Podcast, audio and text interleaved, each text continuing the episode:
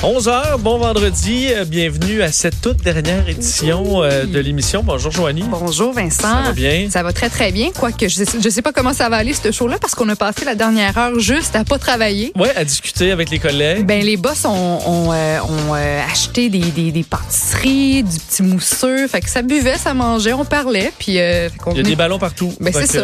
on sait pas du tout ce qu'on fait. Bref, non, non, on a une émission ben, oui. assez chargée, mais c'est vrai qu'on était en mode un peu plus festif parce que c'est la fin de la programmation estivale fin aussi, il faut dire, de la première ben, année, si on peut dire, euh, de Cube Radio. Ça fait neuf mois que c'est ouvert, donc on n'a pas une année complète, mais c'est comme l'année 2 qui mm. commence euh, lundi. Et évidemment, tout le monde est quand même pas, pas mal fier du, de, de, ce, que, ce qui a été fait euh, dans le courant de la dernière année. On a bien hâte de présenter la, la, la, saison qui commence lundi. On vous en a un peu parlé dans les, dans les derniers jours. Et ben voilà, et des félicitations, je voulais dire, parce que même j'ai vu des commentaires là-dessus sur les réseaux sociaux. Félicitations à notre... Parce que celui, je pense, qui s'occupe de commander tout ça, la petite bouffe, les affaires, c'est Jean, Jean Trudel, qui était notre chroniqueur cet été, JT, et qui a euh, compris que des mimosas, ça se faisait avec du jus d'orange sans, pulpe. euh, parce qu'il y a quelques mois, euh, puis on n'est jamais contre un midi festif, mais des mimosas avec pulpe je veux dire, on s'en.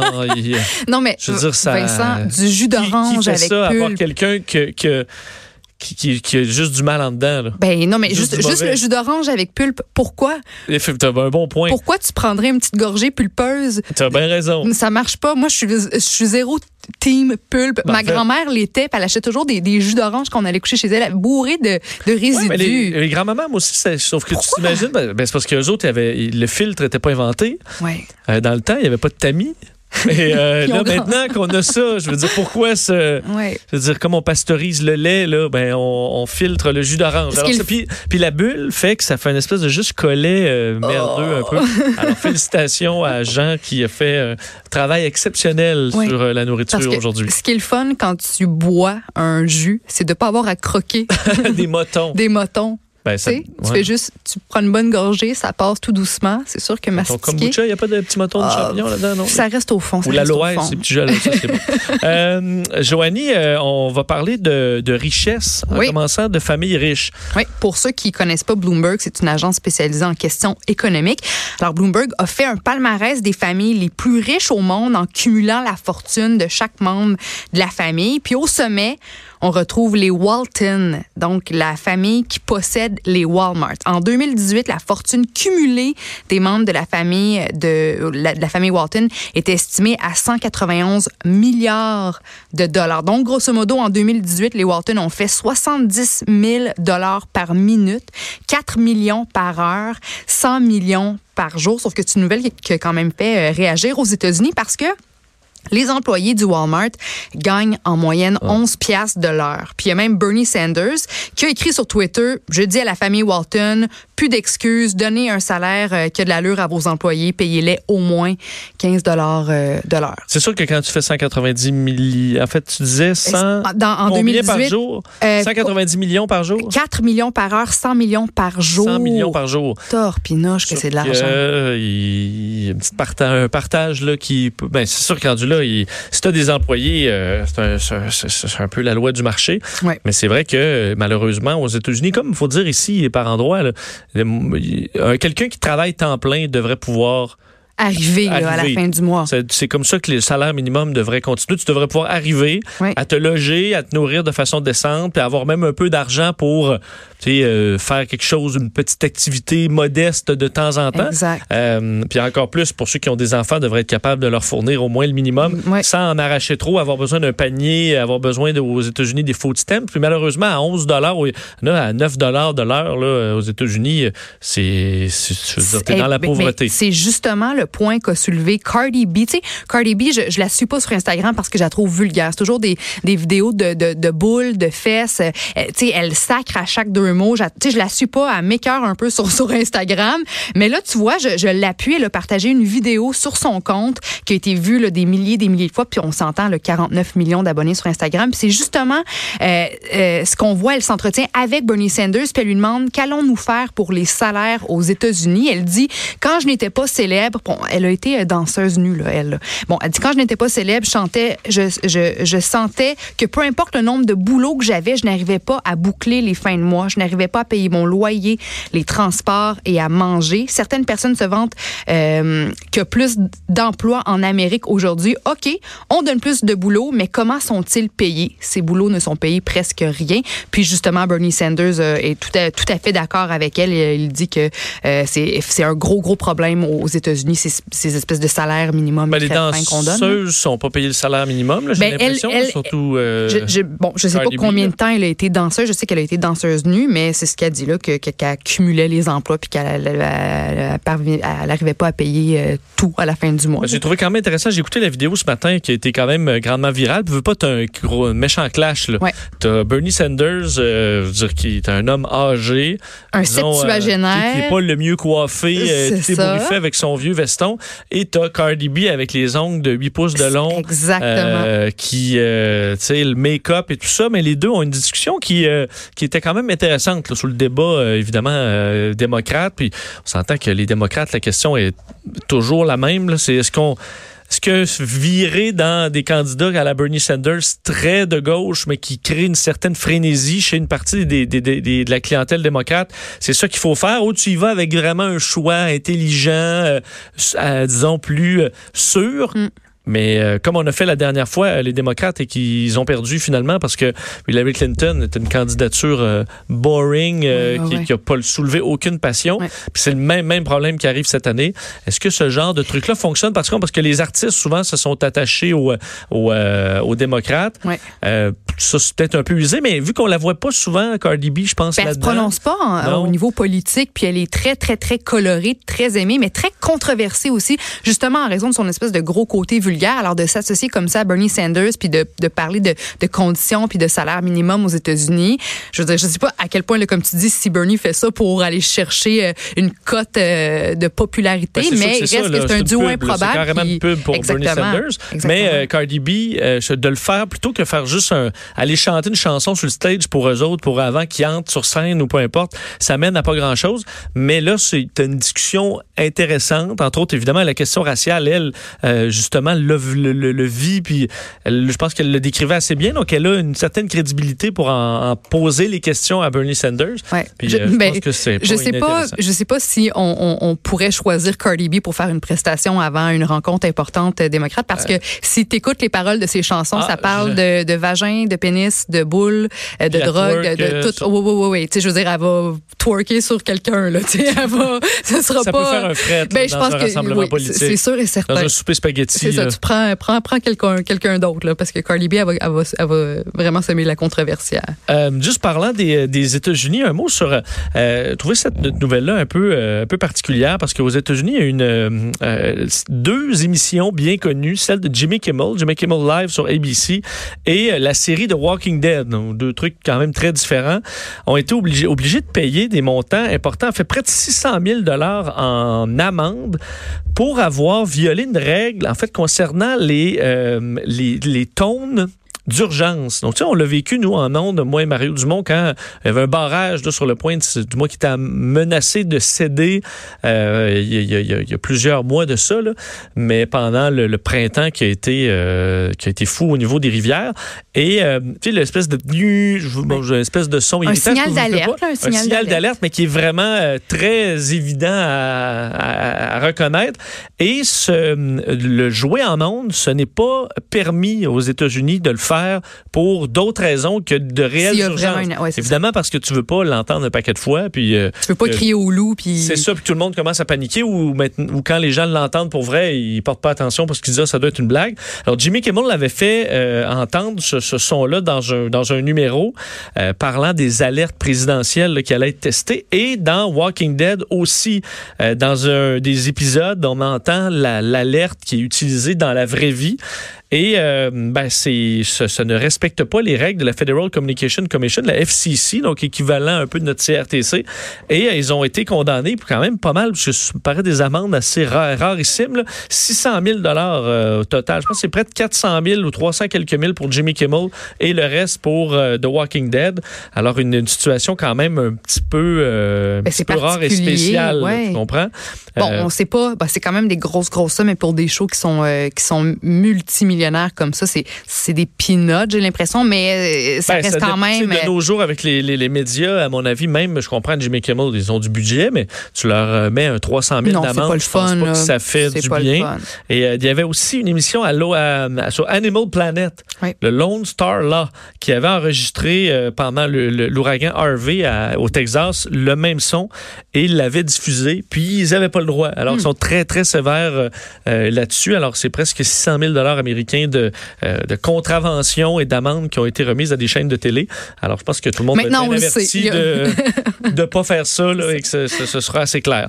Euh, suggestion, euh, Joanie, de, pour les enfants. Ben, en fait, c'est que, bon, bon, tu sais que j'essaie de devenir une fille zen, je bois mon kombucha et j'essaie de faire plus de yoga. Il n'y a rien juste qui dit que c'est des zen en buvant du kombucha. C'est parce que j'essaie de, de me transformer ça en. part. Là. Non, mais c'est juste, je- j'essaie de me transformer en gourou de la santé, finalement. C'est ça que je, ça- c'est ça que j'essaie de te Tu sais dire. qu'il y a un bon filon là-dedans pour faire de l'argent. Ben, c'est ça, en devenir la nouvelle gourou de la Ben, santé. oui, puis devenir- Pas besoin d'aucune connaissance scientifique en plus. Non. Parce que ta clientèle, c'est pas quelqu'un qui recherche ça, les preuves. Ils Ben- veulent juste du, des, des infos. Là. C'est ça, c'est mon plan B de carrière. Mais bref, c'est que la presse canadienne a fait une entrevue avec une chercheure de l'Université Laval qui euh, analyse les parents d'enfants présentant un trouble déficitaire de l'attention avec ou sans hyperactivité, donc le fameux TDAH. Puis on arrive à la conclusion que, un, ben, les parents d'enfants avec un TDAH sont particulièrement durs envers eux-mêmes, mais que le yoga serait la solution la plus efficace pour les aider. Alors, les chercheurs révèlent que le sentiment de compétence parentale est très écorché par la présence d'un TDAH dans une famille et que la pratique du yoga pourrait améliorer la compassion pour, pour, euh, pour, pour soi-même, la pleine conscience et pourrait éventuellement réduire le stress Et, le but avec tout ça, c'est que, ben, en fait, les, chercheurs veulent éventuellement développer un programme d'intervention basé sur les pratiques contemplatives comme euh, la méditation, le yoga et le tai chi. Puis dans l'étude, bon, on a analysé euh, 600 parents. C'est la docteure Nancy Rouleau et son équipe qui euh, ont mené l'étude. Et selon la docteure Rouleau, le yoga, c'est pas juste une question de posture physique, c'est pas de la gymnastique, c'est vraiment une connexion corps-esprit qui nous permet d'améliorer la connaissance de soi et de réguler nos émotions. Elle dit que dans le fond, c'est un peu comme si notre tapis de yoga devenait notre laboratoire pour voir comment on se sent aujourd'hui. Puis la littérature scientifique mmh. témoigne déjà de l'efficacité du, du, yoga au chapitre de, de la Mais qui compassion dit ça, le, le pour truc soi? de, de, de, la comparaison Ben, de ton tapis, c'est ton laboratoire? C'est la chercheure euh, de, l'université Laval Ah, qui a mené l'étude sur 600 parents qui avaient des enfants TDAH. Donc, c'est la preuve que, oui, justement, si tu, quand tu files pas ou si tu as une situation difficile à la maison, le yoga, ça permettrait d'avoir, de, de, de, de, de t'ancrer dans le moment présent, d'être plus doux envers, envers toi-même, d'avoir une connexion corps et esprit. Tu vois, moi, je me suis acheté au début de l'été euh, une espèce de passe de saison euh, dans un centre de yoga. Ça m'a Ouais. coûté 200 Il me pièces. semble que je t'ai pas entendu souvent aller là. Ben, je suis pas allée une Toi, fois. tu m'en as pas parlé. Mais, c'est ça. C'est que j'étais comme, j'y vais, je me transforme, kombucha, yoga, méditation le matin. La méditation le matin, j'en ai fait un peu, mais là, j'étais vraiment excitée. J'ai acheté une passe de yoga pour euh, tout l'été. Ça se termine à la fin ou 200 dollars pour euh, pour un nombre illimité de cours de yoga. Je suis pas allée une fois. Puis, puis c'est ça. Fait qu'il faudrait que j'y aille là, parce que j'ai payé 200 dollars pour, pour, pour des cours de yoga. Ben, je sais. gêné ou? Ben, je- Parce que tu sais, non, mais, non, mais, je, non, mais je suis pas gêné d'avoir payé, mais gêné parce que j'ai l'impression que des fois, tu te dis, moi, d'aller dans des cours comme ça, je serais gêné de dire, euh, tout le monde là vont être des petits habitués, vont avoir avec leur petit loulou lemon, puis là, ils vont me juger parce que j'ai la souplesse de. Hey, d'un piment. D'un piment, là.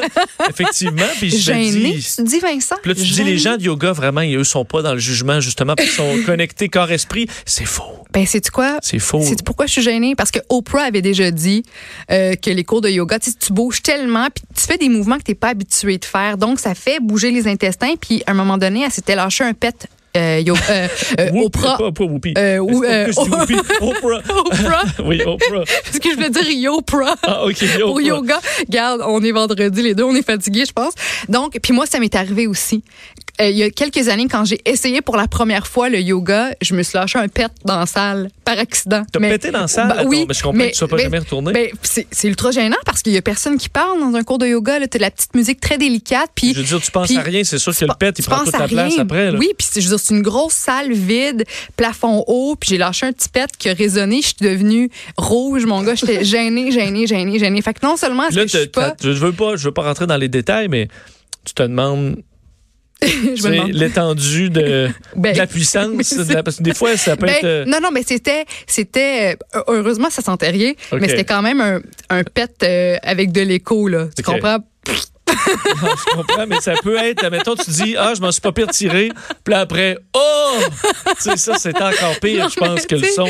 Puis, puis, écoute, j'étais vraiment. arrive, là. Ben oui, ben oui. T'es allé au burrito euh, le matin. C'est ça, puis, puis finalement, ça venait avec des, de bonnes odeurs. Non, heureusement, c'était pas un pet qui était odorant, mais ça a résonné quand même, au point où j'étais, j'ai, quitté au beau milieu du cours. J'étais tellement gênée, je suis plus jamais retournée à cet endroit. Puis tu vois, j'ai choisi un autre studio de yoga complètement euh, ben, à Ah, l'autre bout. repars de à la- neuf, là. Là, je repars à neuf pour me refaire une réputation, mais tu sais, c'est ça. Fait que c'est une petite crainte. Je voudrais pas que ça me reproduise, que ça m'arrive à nouveau de- de- d'avoir une petite flatulence en plein cours de yoga. Puis aussi, bon, comme tu as dit, la question de la souplesse et de du fait que je juste, je sais pas ce que je fais pantoute là. Parce C'est que c'est de dur de savoir le niveau. Si tout là, on est capable de tenir sur une patte, là, en position, je sais pas quoi, puis toi, tu fais juste shaker. ça- Moi, ce qui me pose problème, c'est les, les mots en sanskrit. Donc, la prof va pas juste faire et maintenant on, pen- on penche le, le dos euh, dans tel sens, on place les La deux main sur le les mains. sur- Non, c'est ça, c'est asanava, samananasa. Tu sais, c'est des mots en sanskrit. Puis là, tout le monde les comprend ou tout le monde sait quelle est la position associée aux mots en sanskrit, sauf moi. Tu comprends? Ouais, ah, ça, Fait que là, je suis toujours un peu en retard parce que là, la prof dit les mots, les, euh, les gens s'exécutent, puis moi, ben, j'observe ce que les, les autres font pour être capable par la suite d'enchaîner On le est au mouvement. Québec, pourquoi ils font pas ça en français? Je, je me pose la question depuis que le monde est monde. Parce que je pense qu'on sait, à mon avis, c'est une activité qui, effectivement, doit être positive, faire du, du yoga, dans la mesure où physiquement, ça, c'est quand même exigeant, puis tu as besoin de te concentrer, c'est un moment de repos. euh, Mais euh, je pense pas que les mots euh, que la personne dise, peu importe le, ce que c'est, je pense pas que ça a une valeur ajoutée Mais je, suis d'accord avec toi. Peut-être un peu d'effet placebo, là. J'inviterais les profs de yoga à parler en français pour tous ceux comme moi qui sont débutants puis qui aimeraient ça faire du yoga pour justement en retirer les bienfaits, là, comme on le voit très bien dans cette étude Ouais. que je t'ai euh, Ben- mentionnée. Mais c'est ça, quand tu comprends pas ce qui est dit, c'est plus difficile. Je me souviens, au secondaire, on avait à un moment donné des cours de relaxation. Ouais. Puis euh, euh, tout le monde aimait beaucoup ça. Même en tant que jeune turbulent, c'était le fun. Puis là, t'avais une petite bulle, puis là, ça te disait, vous sentez vos bras Mhm. lourds. Puis euh, pour des, même des jeunes au secondaire, c'est on sortait de là super apaisé. Alors, c'est quelque chose qu'on peut oui. effectivement intégrer. Euh, parlant de façon de se vider l'esprit, il y a le base jumping Oui. qui peut euh, qui peut faire, qui peut être fait si vous C'est quoi donc du base jumping? c'est se lancer en bas d'une falaise. Ah, c'est le fun, ou ça, ou d'une structure parce que je vous rappelle qu'aujourd'hui euh, commence euh, le, le Jackalope fait un, éve- un événement de base jump à Montréal où des base jumpers vont s'élancer de la tour du stade olympique, en fait, du mât du stade. Et c'est quand même quelque chose d'assez euh, d'assez impressionnant. Ce soir, samedi soir et dimanche soir, euh, entre autres, euh, l'ex-skieur acrobatique euh, Pierre-Alexandre Rousseau, que, qui est un ami personnel, parce qu'on a commencé à faire du parachutisme ensemble. Lui, euh, il a poussé ça plus loin vers le base jump, ce qui n'a pas été mon cas. Mais euh, il est là avec d'autres experts, euh, de- de- dont plusieurs amis qui vont aller s'élancer du mât du stade. Mais Et- pourquoi on fait ça? Ben, Ça, ça m'insulte, je suis fâchée. Non, mais- Arrêtez de vous lancer en bas des choses. Ouais, mais imagine, toi, là, au- moi, j'ai le vert- j'ai le ver- j'ai fait du parachutisme, mais j'ai le vertige, là. Alors, je m'imagine, là, au, au bord, là, du, du précipice, là, et ce sentiment de dire, tant pis, moi, je, je m'élance, ça doit être quelque chose. Moi, c'est pas ça nécessairement que, que- Tant pis, je mélange. je Toi, t'aimes- recherche. Toi, t'aimes ça de torturer, Vincent. Toi, ton idée de plaisir, c'est de Non, te mais torturer. J'ai le parce que- vertige, mais je fais du parachute. Non, le plus, le plus près que j'ai fait qui ressemble à ça, c'est le sauter d'une montgolfière. Parce que t'as pas de, en sautant d'un avion, t'as le vent, euh, je veux dire, c'est- pas comme sauter quand il y a rien autour Quand de toi, stable. quand c'est le silence. Euh, le montgolfière, ça, disons, en parachutisme, c'est ce qui ressemble le plus peut-être à du base jump. Et, euh, je veux dire, tu passes au-dessus du panier, là, tu te lances en bas, j'ai jamais eu peur de même Ben, je de, comprends de ma vie. Pas mal plus que d'un avion. Ah. Et t'as pas l'effet de dire je suis accroché au sol là, comme au- dans une tour à bureau. où, euh, ça doit être quelque chose. Évidemment, c'est super dangereux. J'ai perdu des, des, des proches aussi là-dedans, euh, ce qui fait que j'en fais pas aussi. Mais eux, un des avantages du mode du stade, j'en discutais, j'ai vu euh, Pierre-Alexandre ce matin et euh, j'ai demandé, le, le, le mode du stade, ça doit quand même représenter quelque chose de parfait parce qu'il est incliné. Puis un des grands dangers en base jump, c'est que lorsque tu ouvres ton parachute, euh, il fait un demi-tour. Et tu te retrouves à aller de reculons, en gros, et à Ouais. frapper la. ou toi-même, juste à tourner vers la, structure et aller frapper, par exemple, la falaise ou l'édifice. Et le mode du stade étant penché, ben, ça te donne plus de secondes pour réagir si j'aime sûr qu'il y a des câbles puis, euh, mais si jamais tu vires de base ce qui peut arriver tu as un peu de marge de manœuvre pour te retourner. Alors c'est une zone plus sécuritaire pour en faire et c'est du ce qu'on appelle du static line c'est-à-dire que c'est leur parachute est relié à une petite corde qui va ouvrir automatiquement le parachute dès qu'il s'élance. Alors, le- la chute libre est très, très courte, mais vous allez pouvoir les voir manœuvrer, c'est de faire des concours d'at- d'atterrissage de précision. Il y a du skateboard. Alors, c'est quand même un événement euh, Mais je n'y serai pas. assez cool. Je n'y serai pas, ça me fâche. Je suis, hey, Pourquoi? tantôt, je te regarde puis je fais des noms de la tête, je hoche la tête parce que je, je comprends. T'as Ben, des je- comportements dangereux en voiture, puis je t'écœure pas avec ça. je t'écœure pas avec ça. Non, mais c'est juste parce que j'étais un petit peu lunatique dans le sens que je j'ai de la misère à descendre une chaîne de trottoir sans, me- sans me planter. Là. Ouais. je veux dire, c'est sûr que je suis peut-être pas la. la, Mais les la- jumpers que je connais, parce que tu parlais de pleine conscience de soi, c'est souvent des.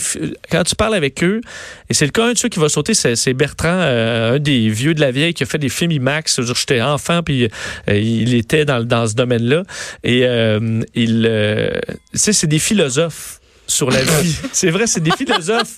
Parce qu'ils ont vécu, ils ont des. Eh je veux dire, eux, c'est. Je veux dire, tu- tu si tu descends, tu dévales une falaise, là, toi, à 200 km/h avec ton wingsuit, là, puis tu, tu passes à un mètre des surfaces, tu as un moment dans ta vie où tu es, Superman. Et ça, ça t'amène un. Non, t'es juste un junkie d'adrénaline qui oh, t'apprécies la vie, mais en même temps, d'arrêter d'exister, ça te dérangerait pas tant que ça. Puis c'est pour ça que tu joues, Ouais, tu joues avec ta vie. C'est c'est simplement ça. C'est du monde qui ont besoin de vivre des sensations fortes, puis qui, puis qui vivent très bien avec le fait que tout moment pourrait être leur dernier. Ouais, non, c'est pas nécessairement ça. Mais d'ailleurs, moi, pour terminer là-dessus, quand j'avais voulu, euh, au moment où en parachute, t'es comme, OK, je, commence-tu le base jump ou je rentre pas là-dedans?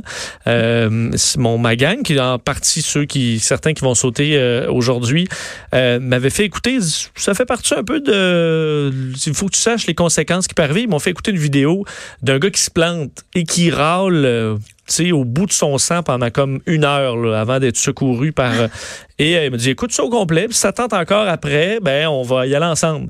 Et euh, moi, au bout de deux minutes, je suis comme non, non, c'est pas. euh, Donc là, tu me dis qu'il y a des gens qui regardent cette même vidéo, mais qui sont motivés sont davantage à faire Yes, c'est pour Ouais, moi. mais je veux dire, mettons, ceux qui font de la course automobile, ils peuvent regarder l'accident de Gilles Villeneuve puis faire comme, ben, parfait, je, je, prends le risque puis je continue, mais il y en a d'autres qui vont dire, ben non, c'est trop. Alors, chacun a son, euh, prend son niveau de risque là-dedans. Une chance que t'en fais plus de parachute. Moi, je stresse quand mon chum va travailler en vélo. là. J'ai toujours peur qu'il se passe de quoi. fait qu'une chance, tu sais, on Ouais. est amis proches dans la vie. Là, une chance que t'es pas, que t'en fais plus de parachute, mon gars. J'ai déjà de la misère avec le fait que t'es pilote d'avion, là, puis que tu pars à gauche, à droite tout le temps en avion. Là, je trouve ça bien stressant, bien Bon, stressant. ouais, je vais faire du, euh, de, la, de trottinette électrique, la mais non, petite c'est super dangereux aussi. fait que on va juste, euh, on va juste rien faire puis on va aller à la pause.